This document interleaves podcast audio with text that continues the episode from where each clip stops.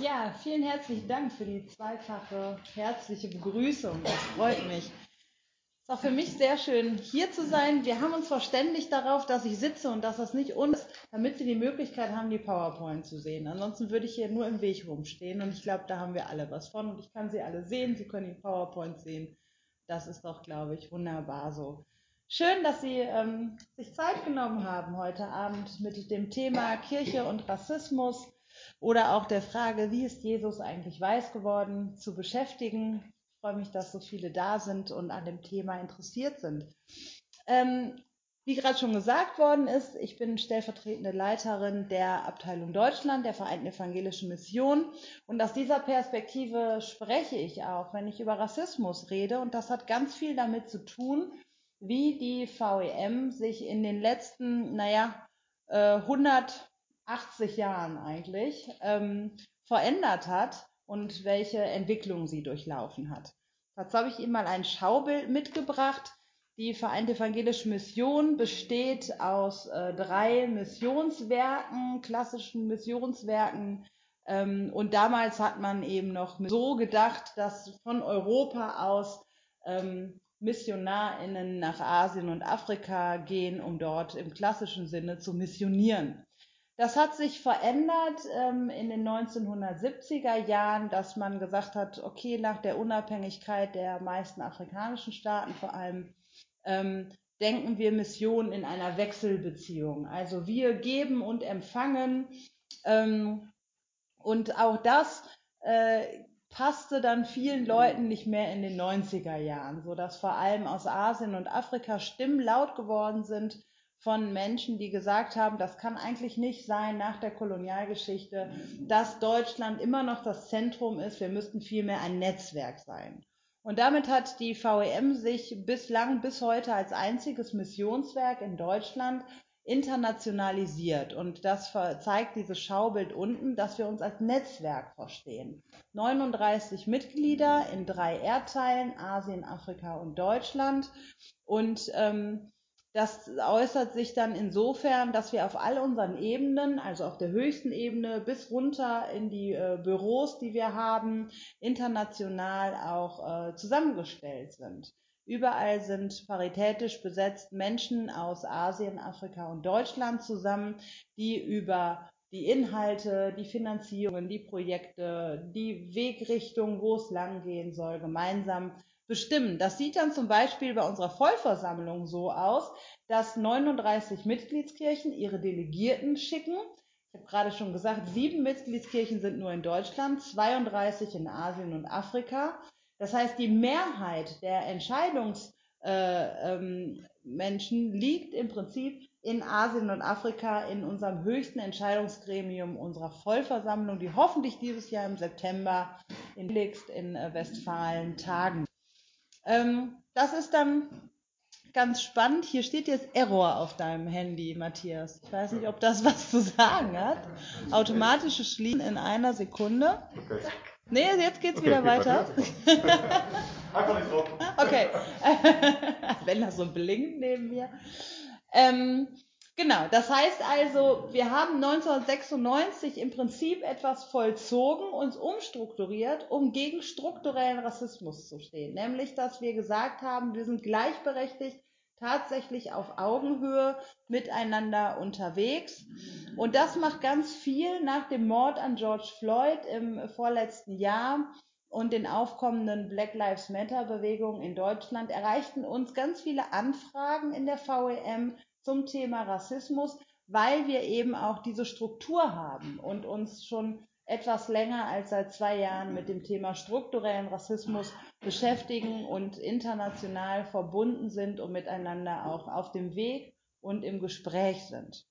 Und das ist so ein bisschen auch die Perspektive, aus der ich spreche, nämlich eine ökumenische Perspektive, ähm, wo wir auch regelmäßig, eigentlich alltäglich mit KollegInnen in Wuppertal in unserem Büro oder auch in unserem Büro in Dar es Salaam in Tansania oder auch in unserem Büro in Indonesien, in Pematang auch miteinander im Gespräch sind über das Thema Rassismus, sodass es weniger eindimensional ist, wie ich das manchmal in deutschen Diskursen mitnehme und auch weniger äh, moralisch ist, weil wir uns eben als internationale Gemeinschaft verstehen und uns nicht gegenseitig ähm, Dinge unterstellen, die vielleicht gar nicht da sind, sondern vor allem perspektivisch nach vorne schauen wollen, um ähm, gegen Rassismus auch miteinander auf dem Weg zu sein. Zudem kommt, was gerade auch schon äh, gefallen ist, meine ganz persönliche äh, Geschichte in einer Kirche. Ich bin auch in der evangelischen Kirche im Rheinland groß geworden, in Oberhausen im Ruhrgebiet. Und ähm, damit Sie mich ein bisschen kennenlernen, würde ich Ihnen einfach einen Teil aus meinem Buch vorlesen, was gerade erst im Patmos Verlag erschienen ist, den ich überschrieben habe mit der Überschrift Mein Migrationshintergrund. Lange Zeit habe ich mich damit zufrieden gegeben, dass Leute mir den Stempel Migrationshintergrund aufdrückten. In der Jugendarbeit wurde ich häufig damit betitelt. Es sollte zeigen, wie international und bunt wir waren. Damit jede und jeder sieht, hier ist jede und jeder willkommen und wir sind alle gleich. Das Wort Migrationshintergrund wurde im Zusammenhang mit mir zwar vermeintlich positiv benutzt, gleichzeitig wirkte der Begriff in unserer Gesellschaft aber wie eine Diagnose. Der ist unpünktlich, die macht ihre Aufgaben nicht, der ist schlampig, ja klar, die haben ja auch Migrationshintergrund. So ist das bei denen halt. Das haben die im Blut. Da haben wir sie, die Anspielung auf die Erfindung der Menschenrassen, die dieses und jenes im Blut haben. Hier wird dieser schädliche Glaube mit dem Euphemismus Migrationshintergrund bezeichnet. Es ist eine einfache Erklärung geworden, um Verhaltensweisen zu begründen, ohne sich mit der dahinterstehenden Problematik auseinandersetzen zu müssen. Heute weiß ich, dass man Synonyme wie Migrationshintergrund oder Kultur verwendet, um Menschen zu rassieren, ohne den Begriff der Rasse zu verwenden. Man spricht auch von Kulturrassismus. Dabei geht man davon aus, dass Migration oder Kultur unüberwindbare Hürden seien und verschleiert dadurch die längst widerlegte Rassenideologie nur durch neue Begriffe. Die dahinter liegende Vorstellung des Konstrukts Rasse, dass es unüberwindbare Unterschiede zwischen weißen und schwarzen Menschen gäbe, bleibt dabei also bestehen. Ich wusste schon lange, dass mich die Bezeichnung mit Migrationshintergrund auf mich bezogen störte. Mir war sie unangenehm, aber ich habe es jahrelang über mich ergehen lassen, so von Leuten bezeichnet zu werden, die es nur gut meinten, die es für was Besonderes hielten. Daher habe ich mich nicht getraut, mein Unbehagen anzusprechen. Ich hätte nicht mal gewusst, wie ich es hätte ausdrücken sollen. In der Kirche meinte man es ja gut mit mir, und im Internet konnte ich nachlesen, dass Migrationshintergrund auf mich zutraf. Ich hatte schließlich einen Elternteil, der nicht in Deutschland geboren wurde. Da halfen auch nicht meine guten Manieren, mein Abitur, mein deutscher Pass mit Geburtsort Oberhausen, meine Ordination in der evangelischen Kirche im Rheinland, Interesse an deutschem Kulturgut von Goethe über Pommesschranke bis hin zu Helene Fischer, später dann unser Eigenheim im Spießerviertel, ein weißer Ehemann, zwei weiße Kinder, wobei man sich bei meinem Sohn noch nicht ganz einig ist, ein überproportionaler Hang zur Effektivität, fundiertes Wissen über die NS-Zeit und mein ordentlicher Ruhrpott-Dialekt. Ich liebte als Kind Bratkartoffeln mit Rahmspinat, verbrachte meine Sommer, meine Sommer an der holländischen Nordseeküste, hatte echte Bergleute in meiner Familie, trank Medium Sprudelwasser aus ausgespülten Senfgläsern und schaute gern die Sendung mit der Maus, den lila Launebär und später gute Zeiten, schlechte Zeiten. Wo war denn da bitte mein Migrationshintergrund? Evangelische Taufe, katholischer Kindergarten, Kindergottesdienste, die sogar mein eigener Opa hielt, Vorschule, Grundschule, Montessori-Gymnasium, Konfirmation, ehrenamtliches Engagement in der Jugendarbeit, Freiwilligendienst mit der VEM in Tansania, CVM-Kolleg, Uni, Nebenjobs, WGs. Wenn es den deutschen Lebenslauf gäbe, ich würde viele Kriterien erfüllen. Was aber zum richtigen Deutschsein fehlt, ich bin nicht weiß. Und weil es an Begrifflichkeiten wie People of Color mangelte und nicht weiß so klingt, als ob mir irgendetwas fehlte, wählte man Migrationshintergrund, um auszudrücken, was sowieso alle sahen. Obwohl wir häufig beteuern, dass wir eigentlich keine Hautfarbe sehen und gleichzeitig oft voller Freude feststellen, wie schön bunt unsere Gemeinschaft ist, wenn ich im Raum bin. Es ist kompliziert. Aber dieses Phänomen gibt es nicht nur in Bezug auf schwarze Deutsche, sondern auch in Bezug auf Menschen mit Fluchterfahrung. Und das auch nicht erst seit 2015. Wie bereits erwähnt, ist meine eigene Oma 1945 als Flüchtling ins Ruhrgebiet gekommen und 2018 als Flüchtling von dieser Welt gegangen. Dieses Gefühl, nicht ganz dazuzugehören, hat sie nie ablegen können. Heute lebe ich mit vielen Geschwistern, die ebenfalls Fluchterfahrung haben, in einer Gemeinde. Und ich frage mich oft, wie lange bleibt man eigentlich Flüchtling? Ein lebenslanger Status oder wird er im Laufe der Zeit durch andere Rollenaspekte ergänzt oder ganz abgelöst?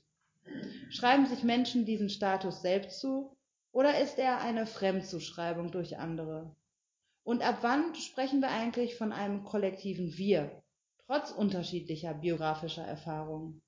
Vielleicht ist Flucht aber auch eine so prägende Erfahrung, dass Flüchtling den Menschen gar nicht von außen zugeschrieben wird, sondern von innen allgegenwärtiger Teil des Lebens bleibt.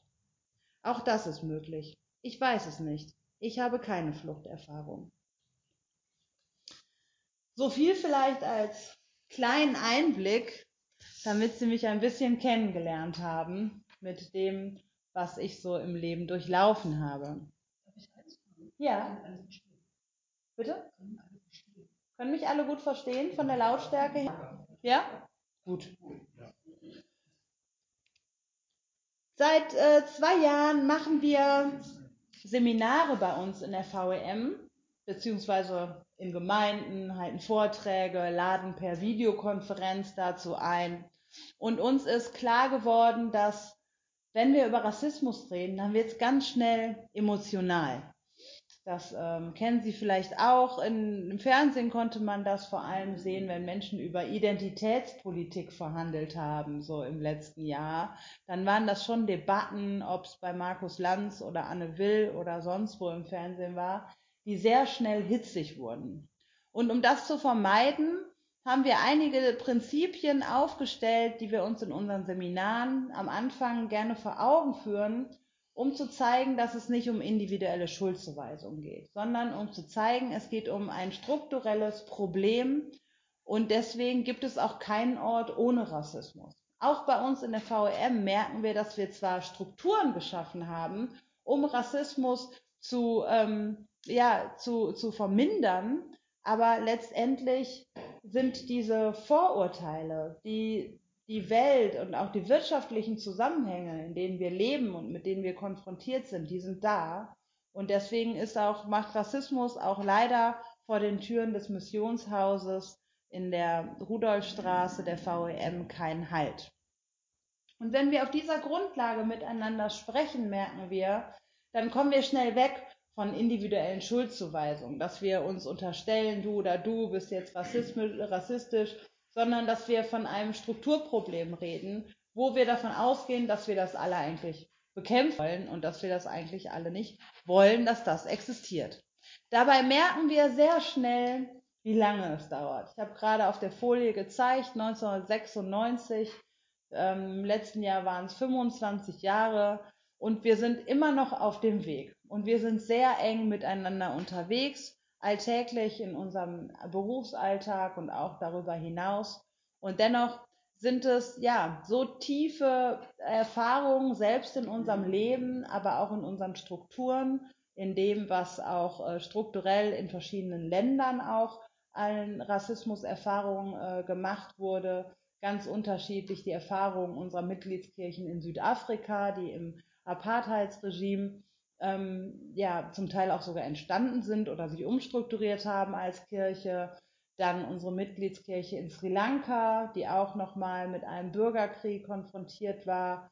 Ähm, dann unsere Mitgliedskirchen in Westpapua, die innerhalb Indonesiens einen Rassismus erfahren, der im deutschen, in der deutschen Rassismusforschung zwar nicht als solchen betitelt wird, aber dennoch darauf zurückzuführen ist.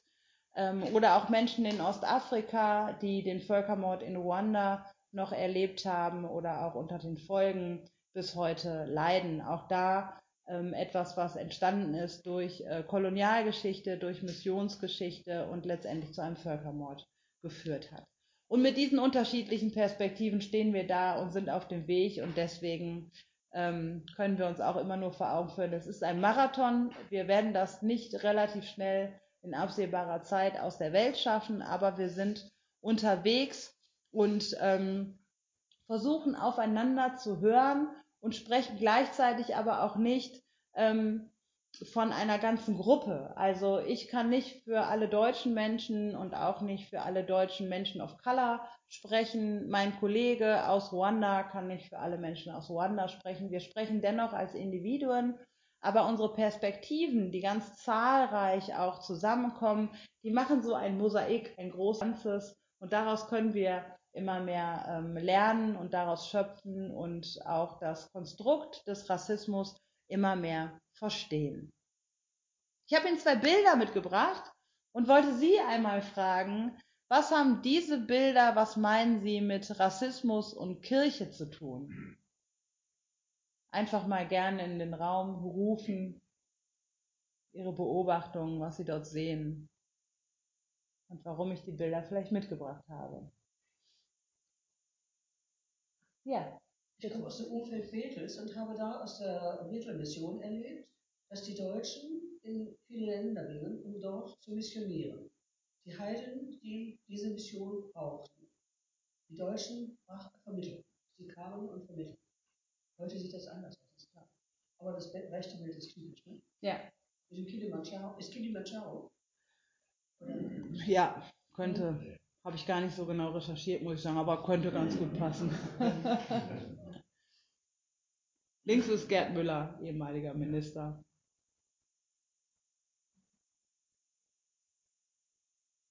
Der weiße Mann macht Vorgaben. Der weiße Mann macht Vorgaben, ja.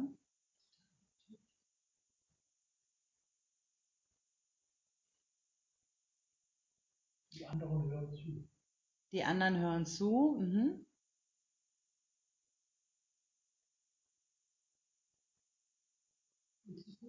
Körperlich auch aus Dominanz sichtbar. Ne?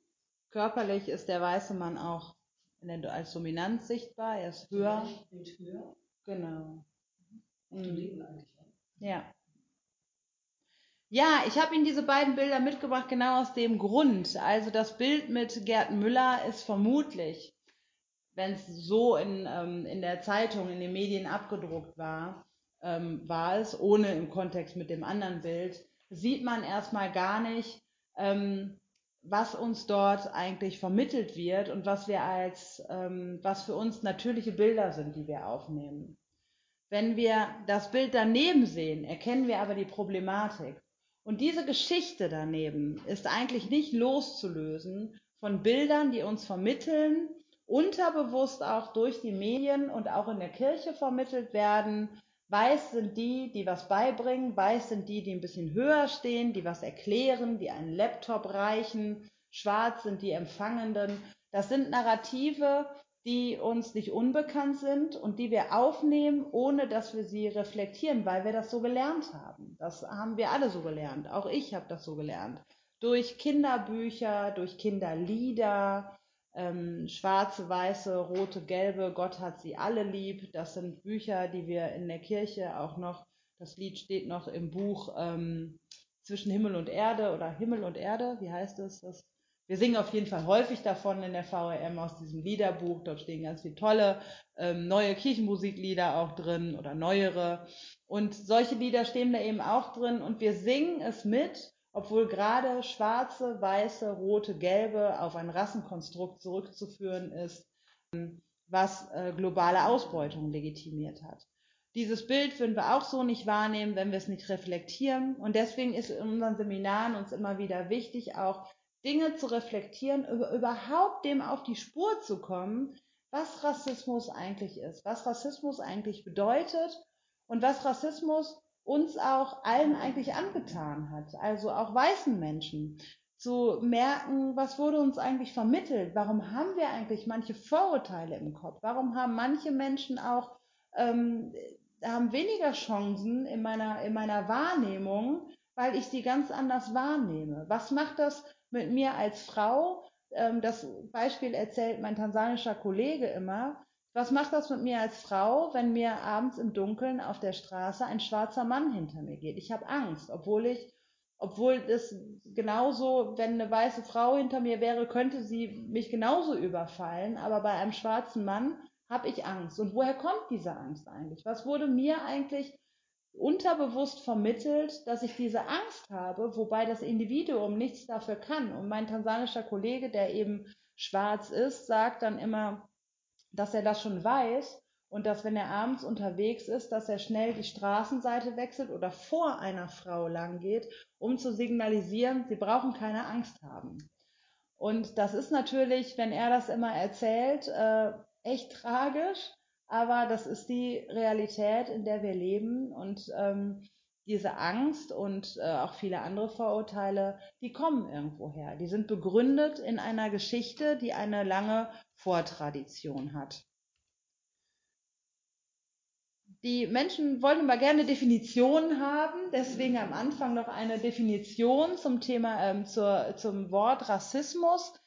Rassismus wenn wir das googeln, dann kommen wir häufig auf äh, Definitionen, in denen wir das System von außen betrachten, als ob Rassismus etwas ist, was nur mit einer bösen Absicht daherkommt. Wenn es etwas wäre, das nur mit einer bösen Absicht daherkommt, dann wäre diese Angst abends vor dem schwarzen Mann überhaupt nicht richtig zu begründen. Deswegen finde ich diese Definition eigentlich sehr passend, die besagt, Rassismus davon kann man sprechen, wenn Vorurteile, das heißt persönliche Vorurteile, Ressentiments, Dinge, die ich manchmal vielleicht gar nicht so bewusst vor Augen habe, zusammenkommen mit einem Machtmissbrauch, ein systemischer und struktureller Machtmissbrauch, der in unserer Gesellschaft verankert ist, in unserem Bildungssystem, in unserem Rechtssystem. Ähm, und wenn das zusammenkommt mit einem Rassenkonstrukt, worauf ich gleich noch eingehen werde, in einer Form von Verfremdung. Es sind schwarz sind die anderen. Mir wurde ein Migrationshintergrund zugeschrieben, ähm, um nochmal zu signalisieren, ich, irgendetwas an mir ist anders, eine Verfremdung. Wenn diese drei Sachen zusammenkommen,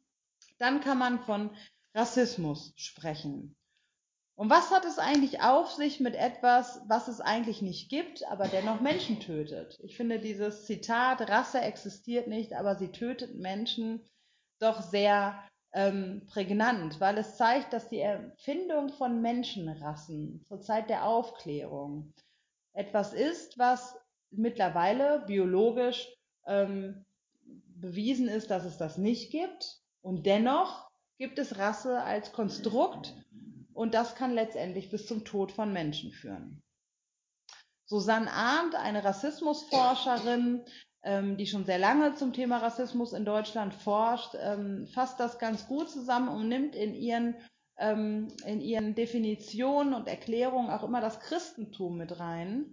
Und sie schreibt zum Beispiel hier, bei Rassismus handelt es sich um eine europäische Denktradition und Ideologie, die Rassen erfand, um die weiße Rasse mitsamt des Christentums als vermeintlich naturgegebene Norm zu positionieren, eigene Ansprüche auf Herrschaft, Macht und Privilegien zu legitimieren und sie zu sichern.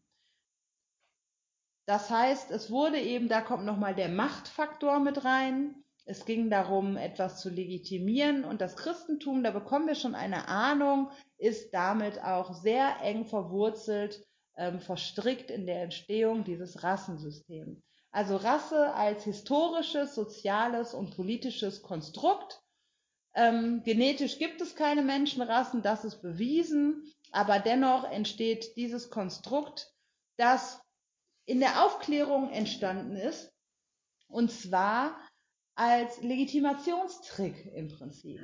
Man konnte zur Zeit der Aufklärung nicht gleichzeitig die ähm, Gleichheit, die Freiheit, die Geschwisterlichkeit von Menschen hochhalten und auf der anderen Seite Menschen ausbeuten. Das passte nicht so zusammen. Damals gab es noch kein Internet und Nachrichten sind nicht so, ähm, so schnell um die Welt gegangen. Deswegen brauchte es eine Zeit, bis sich manches durchsetzte.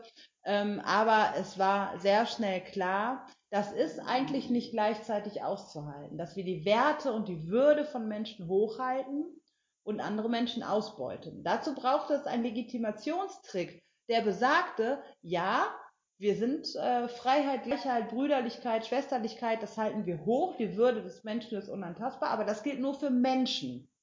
Und andere Menschen sind weniger Menschen. Deswegen wurden Rassenkonstrukte geschaffen, die besagten, dass die weiße Rasse der, der, der Mensch in seiner, in seiner Urform, in seiner besten Darstellung ist und alle Menschen weniger wert sind in ihrem Menschlichsein. Und dazu trugen Philosophen bei, Kant, Voltaire, Hegel, aber auch die Kirche trug dazu bei, das zeige ich Ihnen gleich auch noch, und eben auch die Wissenschaft. Es war ein Arzt, der als erster den Begriff der Rasse auf den Menschen projizierte und gesagt hat, es gibt nicht nur bei Tieren Rassen, die gibt es auch bei Menschen. Und dieses Zitat von Aladdin El-Mafalani, der das Buch geschrieben hat, Wozu Rassismus, ist auch erst vor einem halben Jahr erschienen, ähm, nimmt das nochmal gut mit auf, ähm, worum es eigentlich, warum es eigentlich so schwer ist, Rassismus zu entlarven, weil er sagt, die Selbstverständlichkeiten der Gesellschaft sind rassistisch geprägt. Denn fast alles, was die moderne Weltgesellschaft ausmacht, entstand in der Hochphase des Rassismus die Aufklärung, die Wissenschaft, Globalisierung, Kapitalismus, Nationalstaaten und ihre Staatsbürgerschaften. Das sind ja alles Dinge, die wir als unhinterfragbar annehmen, die wir nicht kritisieren. Zumindest wird uns das auch in unserem Bildungssystem kritisch beigebracht, sondern als so ist es eben. Und all diese Dinge sind in der Hochphase der Entstehung von Rassismus entstanden und gehen damit auch quasi einher. Und deswegen tragen wir eigentlich alle so einen Rucksack auf dem Rücken. Dieses Bild mag ich sehr gerne, in den wir eigentlich nie reingeschaut haben. Weil wir den mit uns herumtragen und uns manche Dinge da reingesteckt worden sind, Geschichten, die uns erzählt worden sind, eine sehr einseitige ähm, Sicht zum Beispiel auf die Aufklärung. Kant war für mich der Advokat der Aufklärung. Der hat uns Dinge beigebracht, von denen wir ähm, im Vergleich zur arabischen Welt zum Beispiel sehr profitieren. In der Schule habe ich gelernt, dass Christenmenschen aufgeklärt sind und muslimische Menschen eben nicht. Und das macht uns gleichzeitig zu etwas, äh, zu Menschen, die die Welt besser verstanden haben als zum Beispiel die muslimische Welt. Es wurde wenig kritisch äh, hinterfragt und so habe ich auch die Schule hinter mich gebracht, muss ich sagen. Also Dinge, die uns erzählt worden sind und Dinge, die uns nicht erzählt worden sind, die tragen wir im Prinzip auf so einem, in so einem Rucksack auf unserem Rücken. Und das führt dazu, dass wir Rassismus manchmal gar nicht so richtig wahrnehmen. Und wir eigentlich diesen Rucksack nehmen müssen und mal reinschauen müssen, weil wir Rassismus eigentlich nur entdecken, wenn wir uns auf die Suche machen. So im Prinzip wie Asbest in den Wänden. Der könnte jetzt hier in den Wänden sein. Wir merken, dass irgendwas vergiftet ist, aber wir wissen gar nicht, wo es herkommt und wir müssten die Wände eigentlich alle aufreißen, um Asbest zu suchen. Und genauso machen wir uns mal auf die Suche nach Rassismus. Wer schrieb und lehrte eigentlich Theologie vom 16. Jahrhundert an? Das waren Menschen, die ähm, weiß waren und europäisch waren.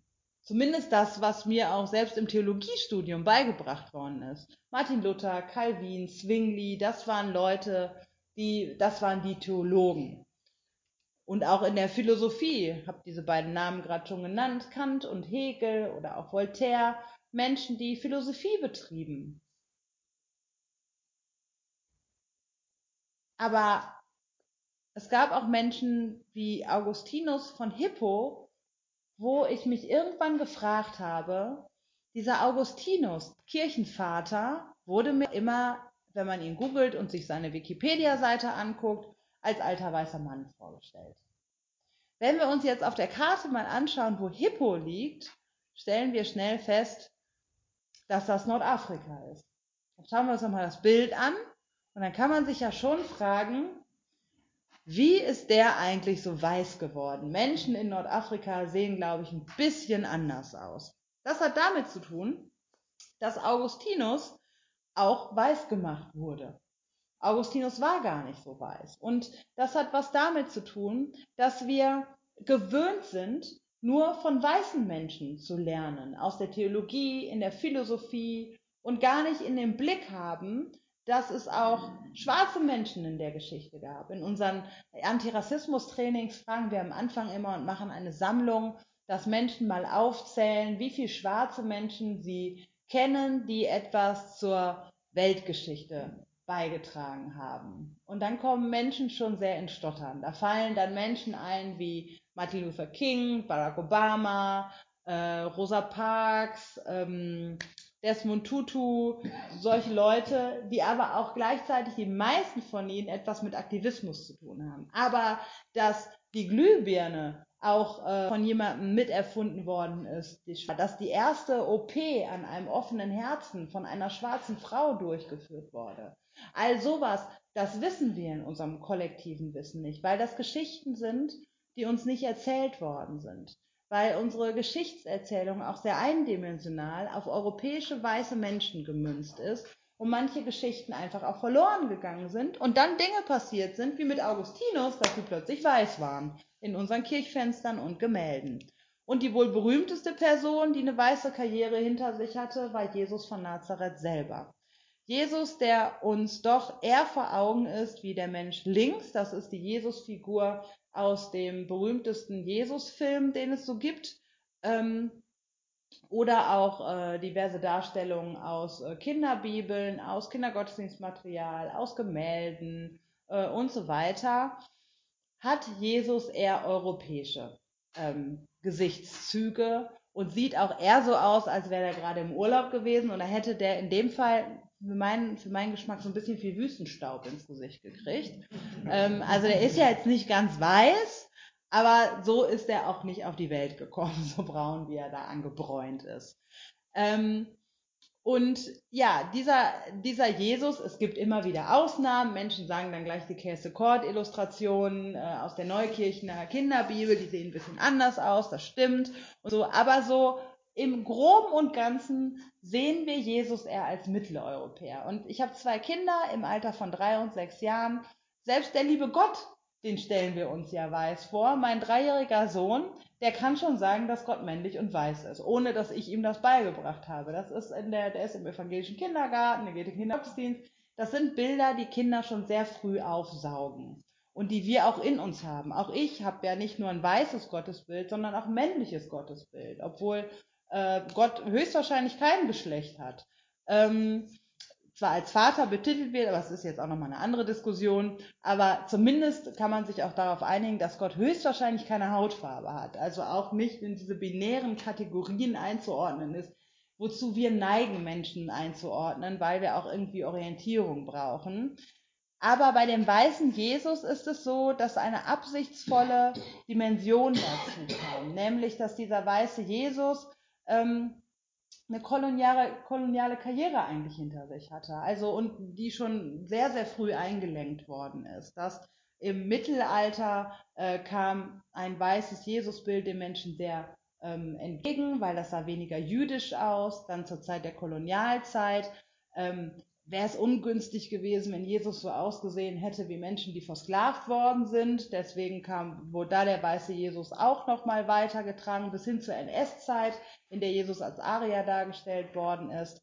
Und irgendwann hat man vergessen, sich eigentlich ähm, wieder zurückzubesinnen, wie sah der eigentlich wirklich, wie muss der ausgesehen haben. Und rechts auf dem Bild sehen Sie ein ähm, sehr unpopuläres Bild. Das ist äh, das Jesusbild, das Archäologen aus den USA herausgefunden haben, indem sie alte Grabtücher und so ähm, äh, ausgegraben und ge äh, geguckt haben, wie sahen Menschen wohl im Jahre Null aus, die aus der Gegend Bethlehem Nazareth kamen. Und das entspricht wohl am ehesten Menschen aus dem heutigen Irak. Also so ungefähr muss er ausgesehen haben, wenn er geboren wurde, ähm, und nicht so wie links. Und ähm, genau, das nochmal als das Beispiel für jemanden, der wohl die weißeste Karriere hinter sich hatte. Das überspringe ich mal kurz. Ähm, in der Rassismusforschung sagt man im Prinzip, dass der Beginn, wo es einen Zeitwandel gegeben hat, wo es nochmal eine andere Dimension angenommen hat von kolonialer Ausbeutung, das Jahr 1492 war. Und zwar Christoph Kolumbus entdeckte Amerika. Wenn man ganz auf Zack war, ich war es nicht, äh, dann hat man schon in der Schule vielleicht sich gefragt, wie kann man eigentlich etwas entdecken, wo bereits Menschen leben? Ähm, das habe ich tatsächlich nie hinterfragt und das hat aber auch was damit zu tun, dass Christoph Kolumbus jemand ist, der uns schon auch sehr früh im Leben begegnet. Schon im Kindergarten singen meine Kinder und ich auch Lieder über Kolumbus. Das ist der nette Onkel, der um die Welt reiste, der eigentlich nach Indien wollte, dann hat er sich verfahren, dann ist er in Südamerika gelandet. Na gut, dann hat er die Leute dort Indianer genannt ähm, und so kam einem ein bisschen schusselig vor, aber man hat sich jetzt irgendwie ähm, ja, damit äh, mit ihm angefreundet. Der war nie jemand in meinem Kopf, der äh, Kolonialherr war, der ähm, Gewalt angewandt hat, der Menschen ermordet hat. Ähm, das kam eigentlich nicht in meinem, in meinem Bewusstsein vor. Und in einem Kinderbuch 2009 steht auch noch, Entdecker aus vergangenen Zeiten sind mutig um die Welt und haben Kunstgegenstände gesammelt und mit nach Deutschland gebracht. Das klingt ja so, als ob der Onkel Kolumbus noch ein paar Souvenire mitgebracht hätte. Der hat Menschen ausgebeutet, ermordet und ausgeraubt. Und das sind die Gegenstände, die die Entdecker aus aller Welt als Kunstgegenstände mit nach Deutschland gebracht haben. Also da sieht man auch nochmal, wie Geschichte verschönert wird und sich schon in Kindsköpfen eigentlich einpflanzt und was es dann eigentlich bedeutet, das aufzuarbeiten, irgendwann zu realisieren, Kolumbus war gar nicht so nett. Das ist natürlich auch, das hat was das ist total schwierig, das anders zu sehen und irgendwann dahin zu kommen und auch emotional zuzulassen, weil das sind ja schöne Erinnerungen, so schöne Kinderlieder und Geschichten, Bilderbücher und so weiter. Und das ist nicht was, was wir, glaube ich, nur kognitiv losen können, sondern auch was, was emotional natürlich auch äh, mit da dran hängt. Was ist danach passiert? Es gab den transatlantischen Sklavinnenhandel. 18 Millionen Menschen wurden verschleppt aus Afrika nach Südamerika. 18 Millionen schätzungsweise starben auch auf dem Weg. Also 36 Millionen Menschen. Deswegen spricht man in der, ähm, in der, äh, in der Selbstbezeichnung auch von der Ma'afa, so ähnlich wie mit dem Shoah-Begriff als Selbstbezeichnung und das ist Suaheli und heißt so viel wie das Schreckliche, die schreckliche Tragödie. So ungefähr kann man sich das vorstellen. In Europa tauschte man Waren in Afrika gegen Menschen ein. Diese Menschen brachte man nach Amerika. In Amerika ließ man die Menschen als Sklavinnen äh, zurück und bekam landwirtschaftliche Erzeugnisse, die wiederum nach Europa zurückgingen. Ganz, äh, ganz ähm, kurz mal so dargestellt. Und letztendlich erreichte Europa dadurch auch den Wirtschaftsboom im 17. Jahrhundert. Und der Zeitgeist des Humanismus, ähm, den gab es natürlich auch 14. bis 16. Jahrhundert. Ähm, und man fing da schon langsam dann an, während dieses Sklavinnenhandels, äh, die Daseinskette des Humanismus auch nochmal zu nutzen, um Menschen zu unterkategorisieren. Also Gott, Adel, Volk, Tiere. Und dann sagte man bei Volk, naja, es gibt die, da gab es noch keine Rassenkonstrukte, die sind mehr Natur und die anderen, die sind mehr Kultur. Das merkt man heute auch ähm, in manchen Ansichten über schwarze Menschen, auch in der Ökumene, dass wir sagen, naja, hier sind wir kultureller, die sind mehr an der Natur gebunden dran und so. Das sind alles noch Denkweisen, die aus dieser Zeit sich fortführen bis in unsere heutige Logik, in unser heutiges Denken. Und wie ich gerade schon gesagt habe, im 17. Jahrhundert, 1684, François Bernier, ein französischer Arzt, verwendete das erste Mal dann den Begriff der Rasse auf die Menschen, um diese Denkweise mehr Natur und mehr Kultur auch fortzuführen und nochmal auch mehr in eine Rassentheorie hineinzuführen, bis letztendlich Immanuel Kant derjenige war, der den Begriff der Rasse auch in den deutschen Kontext im Rahmen der Philosophie einbrachte. Aber auch die Kirche und die christliche Farbsymbolik wurde gebraucht, um nochmal die, äh, die Farbe, um der auch eine absichtsvolle Dimension zu geben. In der Bibel gibt es noch keinen Rassismus, aber es gibt die Farbsymbolik, dass Schwarz steht für Tod, für Trauer, für das Böse und Weiß steht für das Gute, das Himmlische, die neue Welt, Reinheit, Heiligkeit, Gerechtigkeit, Erlösung. Aber wie man auf dem Bild, finde ich, so schön sieht, ist kein Mensch schwarz und kein Mensch eigentlich weiß. Also es war eigentlich von Anfang an ein hoher Abstraktionsprozess erforderlich, der aber funktionierte, weil, wie ich gerade sagte, der Legitimationstrick, die Menschen wollten, dass es funktioniert. Die Menschen wollten Erklärungen dafür haben und dazu trug eben Wissenschaft, Kirche und Philosophie bei.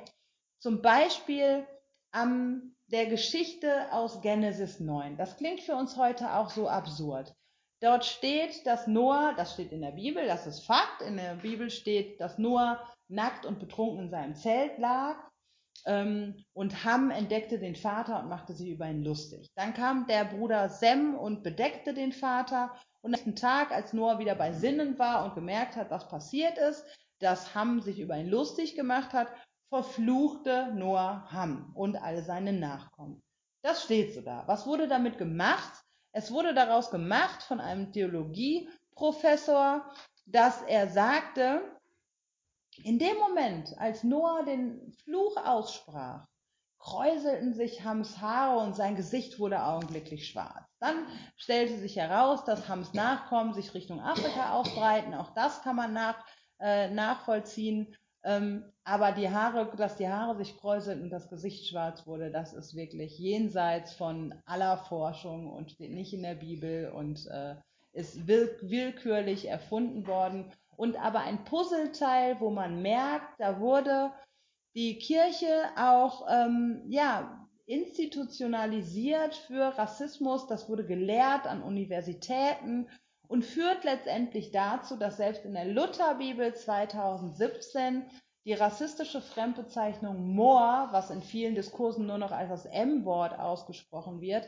noch dort steht. In Jeremia 13, 30 ähm, steht dieses Wort noch ausgeschrieben, obwohl es mittlerweile im Diskurs ein ähm, ein rassistisches Fremdwort ist, was eine Fremdbezeichnung war, um Menschen zu unterdrücken und eigentlich gar nicht mehr ausgesprochen wird und auch letztendlich falsch ist. Denn wortwörtlich im Hebräischen übersetzt sind es Kuschiten, die dort gemeint sind. Das waren Menschen aus Äthiopien und äh, die muss man nicht als Mohren bezeichnen. In anderen Sprachen wird ähm, in dieser Bibelstelle 1323 wird eben das Wort Kuschiten oder Äthiopier ähm, in englischen Übersetzungen ganz häufig mit äh, Äthiopia übersetzt, was auch dem Ursprung eigentlich näher kommt. Aber das Wort ist in der deutschen Bibel bis heute in der Lutherbibel, weil es eben mit dieser Geschichte aus Genesis 9 zusammenhängt und lange Zeit auch in Genesis 9 das Wort Moor auch bezeichnet wurde, um Ham zu, ähm, zu definieren. Immanuel Kant, habe ich gerade schon gesagt, hat Dinge gesagt, die ich auch nicht so richtig kannte. Die Menschheit ist in ihrer größten Vollkommenheit in der Rasse der Weißen, hat er gesagt. Und Hegel hat ähnliche Dinge gesagt über weiße Menschen und äh, auch über schwarze Menschen und ihre Wildheit und Unbändigkeit. Die Leute, die meinen, dass Kolonialzeit eigentlich eher in, ähm, in Portugal, Belgien, Frankreich stattgefunden hat, ähm, die muss man meistens in unseren äh, Seminaren auch nochmal daran erinnern, dass die Berliner Konferenz, die sogenannte Kongo-Konferenz 1884 in Deutschland stattgefunden hat, nämlich in Berlin. Und die europäischen Großmächte haben dort afrikanische Staaten aufgeteilt. Und auch da gab es einen sehr interessanten Legitimationstrick, nämlich dass gesagt worden ist, wir wollen eigentlich Sklaverei bekämpfen wir wollen ja nicht, also da saßen ja nicht willkürlich böse Menschen zusammen, die gesagt haben, wir wollen jetzt äh, Menschen ausbeuten, sondern die Grundlage, die war schon gut gemeint, dass man nämlich die Menschen ähm, vor der arabischen Sklaverei schützen wollte. Und wie kann man sie am besten schützen? Na, indem man selber dort vor Ort herrscht, dann hat man auch am besten alles unter Kontrolle und so kam es dazu, dass Deutschland äh, an sich auch sechs Kolonien hatte, 2014, äh, 1914 viertgrößtes Kolonialreich an Fläche war, verantwortlich war für den Völkermord im heutigen Namibia an die Herero und Nama und äh, seine Kolonien nicht abgegeben hat, weil Deutschland gesagt hat, na gut, ist doch alles nicht so, ist doch alles nicht so gut, sondern eben die Kolonien im Ersten Weltkrieg verloren hat. Wo findet sich Rassismus denn jetzt noch heute in der Kirche? Das möchte ich Ihnen auch noch zeigen. Wo ist es denn heute sichtbar eigentlich? Welche Bilder transportieren wir? Wo wird nochmal dieses Narrativ auch, schwarz sind die Armen, weiß sind die Helfenden, ähm, aufrechterhalten, dass in solchen Bildern, wie Sie hier sehen, ganz links eine Missionsspardose, der nickende N ähm, mit Aufschriften, die besagten, willst du den Heiden Hilfe schicken, so lass mich arm freundlich nicken. Man warf eine Münze rein und der Junge nickte freundlich zum Dank. Diese Spardosen sind äh, bei uns äh, aus den meisten Kirchen verschwunden, Ende der 70er Jahre schon, aber transportierten doch sehr lange dieses Bild auch hinein, bis man gemerkt hat, okay, es nehmen wir vielleicht doch mal lieber weg. In Süddeutschland gibt es aber bis heute einige Kirchen, die, ähm, wo am Gang noch diese Spardose steht und wo noch für die Mission gesammelt wird. Bilder wie der weiße Arzt der Schwarzen hilft werden auch unkommentiert eigentlich auch auf Webseiten hier von der Diakonie Kaiserswerth veröffentlicht ähm, wo eben diese Bilder reproduziert sind, wie wir es am Anfang mit Gerd Müller gesehen haben. Weiß sind die Helfenden, schwarz sind die Empfangenden. Wir in der Vereinten Evangelischen Mission ähm, vermeiden mittlerweile solche, solche Bilder, um eben auch zu zeigen, es gibt auch schwarze Menschen, die Ärzte sind und die helfen. Es sind nicht nur die Weißen. Natürlich finden solche Szenen statt. Aber die Frage ist schon auch, was reproduzieren wir eigentlich? Welche Bilder zeigen wir auch als Gegenentwurf? Wir zeigen zum Beispiel in der VEM nur noch schwarze Menschen in Würde. Wir legen dieselben Maßstäbe an wie bei weißen Kindern, auch bei schwarzen Kindern. In Deutschland kann ich auch nicht einfach in den Kindergarten marschieren, wild fotografieren und die Bilder dann online setzen, um zu sammeln. Und diese Maßstäbe legen wir eigentlich auch in Asien und Afrika an. Datenschutzregelungen, die gelten, sollten für alle Kinder gelten. Schwarze Menschen sind bei uns auch Helfende. Meine KollegInnen sind schwarz und auch die ähm, leiten Projekte. Unsere Mitgliedskirchen haben Projekte und so zeigen wir nur noch solche Bilder. Unser Fundraising-Berater äh, hat uns allerdings prophezeit, dass wir dadurch 30 Prozent Spendeneinbruch haben werden. Und so ist es auch. Es gibt auch Organisationen, die haben das äh, versucht, auch noch solche Bilder zu zeigen und haben gemerkt, 30% Spendeneinbruch und sind wieder umgeschwungen und haben gesagt, das funktioniert nicht, wir sind abhängig von den Spenden. Wir müssen die Menschen so bedienen, dass sie die Geldbeutel aufmachen. Und bei solchen Bildern funktioniert es einfach besser. Die VEM kann sich das leisten, weil sie nicht von Spendengeldern so abhängig ist, sondern äh, vor allem von Mitgliedsgeldern finanziert ist. Deswegen können wir uns das leisten, solche Bilder nicht mehr zu zeigen. Aber da merkt man nochmal in unserer Gesellschaft, wir wollen auch solche Bilder. Dann, äh, das finde ich sehr amüsant, ähm, hier in Wuppertal an der kirchlichen Hochschule trafen sich Menschen aus aller Welt, ähm, um theologisch zu forschen. Das ist ganz interessant, wenn man sich vor Augen hält, dass 70 Prozent aller Christinnen weltweit Menschen of Color sind und nur 30 Prozent weiß und wenn wir uns dieses Bild anschauen, dann die Menschen, die forschen aus aller Welt, die zumindest auf den Heiligen Berg kamen, waren anscheinend nur weiß. Also auch ein Missverhältnis zu dem, wie stellen wir uns eigentlich die Welt vor, äh, wie, ähm, was repräsentieren wir. Es zeigt aber ganz gut, dass wenn Sie in Wuppertal durch die Innenstadt gehen, sehen Sie vermutlich auch ganz andere Menschen als die, denen Sie begegnen, wenn Sie sonntags morgens in den Dienst gehen. Auch da wird dieses Missverhältnis in der Kirche deutlich und das ist, glaube ich, kein Zufall, weil unsere Kirche ist ja nicht nur sehr weiß dominiert, sondern auch sehr elitär.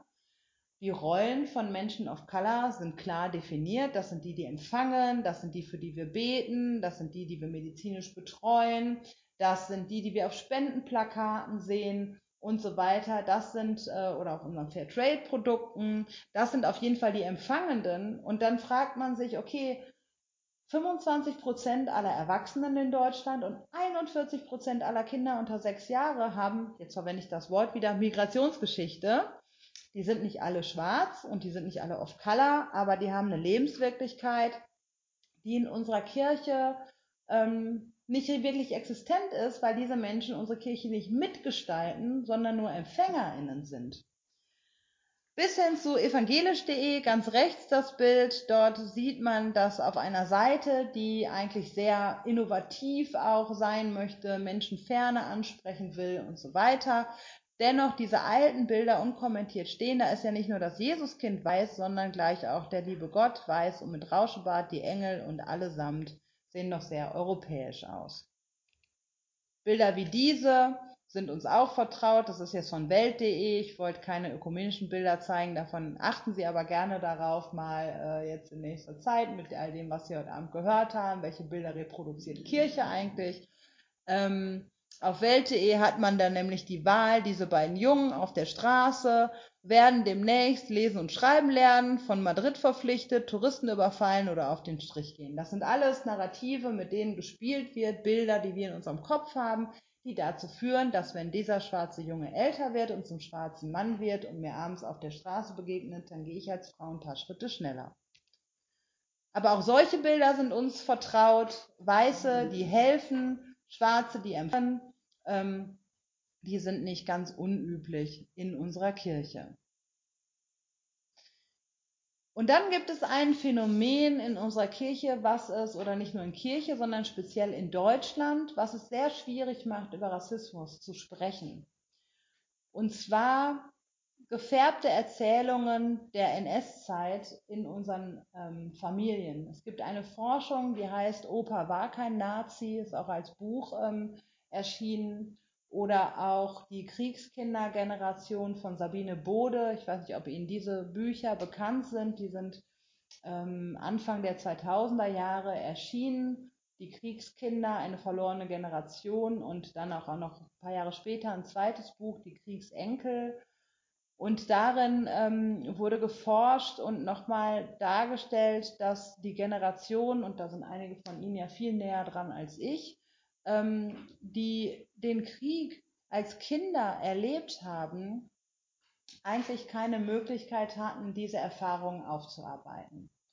Und das führte dazu, ähm, dass, und das habe ich auch in meiner Familie bei meinen deutschen Großeltern erlebt, dass man eine Art Erinnerungstheater aufgeführt hat, ohne dass das böse gemeint war, sondern eigentlich die Schlussfolgerung war, dass man gar nicht gelernt hat, über traumatische Erfahrungen zu sprechen. Heute haben wir Bilder aus der Ukraine vor Augen, die durch ähm, die, die Digitalisierung um die Welt gehen von einem Krieg, wie wir sie, glaube ich, bis vor, zuvor nie erfahren, nie gesehen haben. Aber diese Bilder existierten ja auch schon ähm, zur Zeit des Zweiten Weltkriegs. Klar gibt es darüber auch Dokumentationen mittlerweile.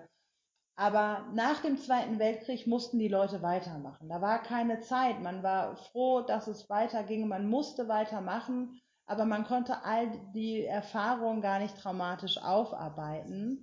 Und das führt zum Beispiel dazu, dass in meiner Familie immer erzählt worden ist, dass mein Uropa, den ich selber gar nicht kannte, an einem Sonntagmorgen der Hitlerjugend mal die Tür vor der Nase zugemacht hat und gesagt hat, meine Kinder gehen nicht zur Hitlerjugend, wir gehen als Familie in den Gottesdienst.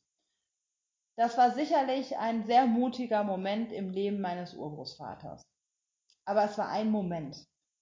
Und ich kann mich daran erinnern, dass in meiner Konfizeit im Religionsunterricht ganz viel über die bekennende Kirche erzählt wurde. Als ob wir alle bekennende Kirche waren.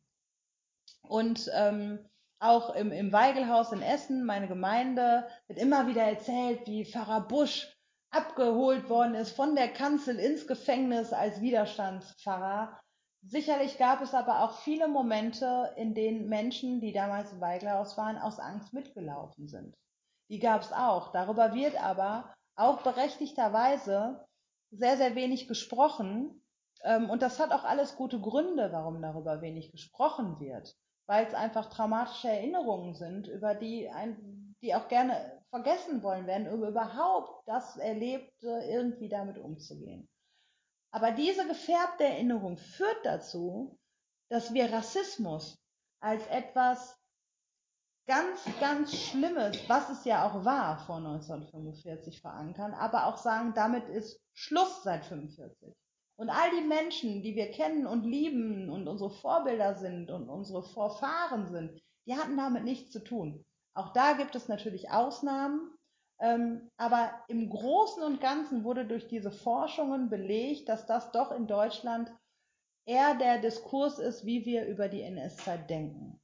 Und wenn wir jetzt sagen, heute sind wir alle rassistisch oder es gibt strukturellen Rassismus, dann kommt dieser Widerstand in uns auf, weil wir das ganz anders gelernt haben. In der Schulbildung, in der kirchlichen Bildung, in der Familienerzählung ist Rassismus etwas anderes. Und natürlich ist Rassismus vor 1945 als biologischer Rassismus etwas anderes als nach 1945, ähm, wo man eher von Neorassismus oder Kulturrassismus sprechen würde.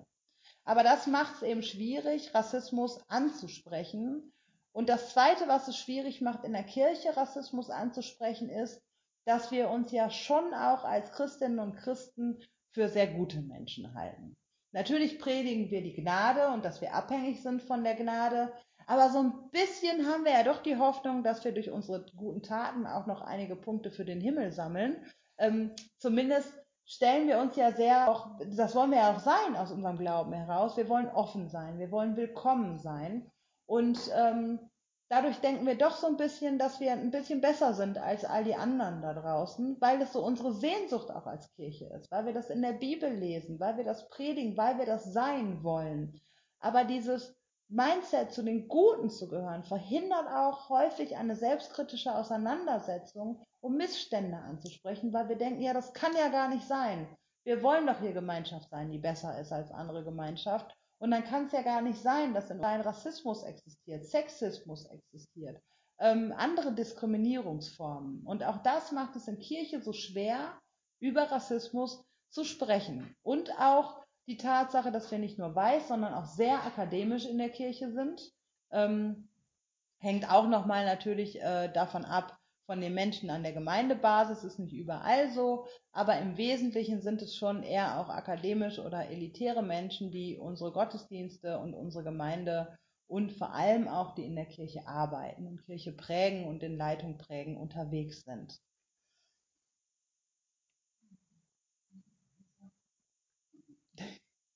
Dennoch würde ich nicht sagen, dass wir hoffnungslos unterwegs sind. Ich arbeite ja in der Kirche und äh, mir ist Kirche sehr wichtig und ich will gar nicht negativ enden damit, sondern mit positiver Hoffnung, die ich habe.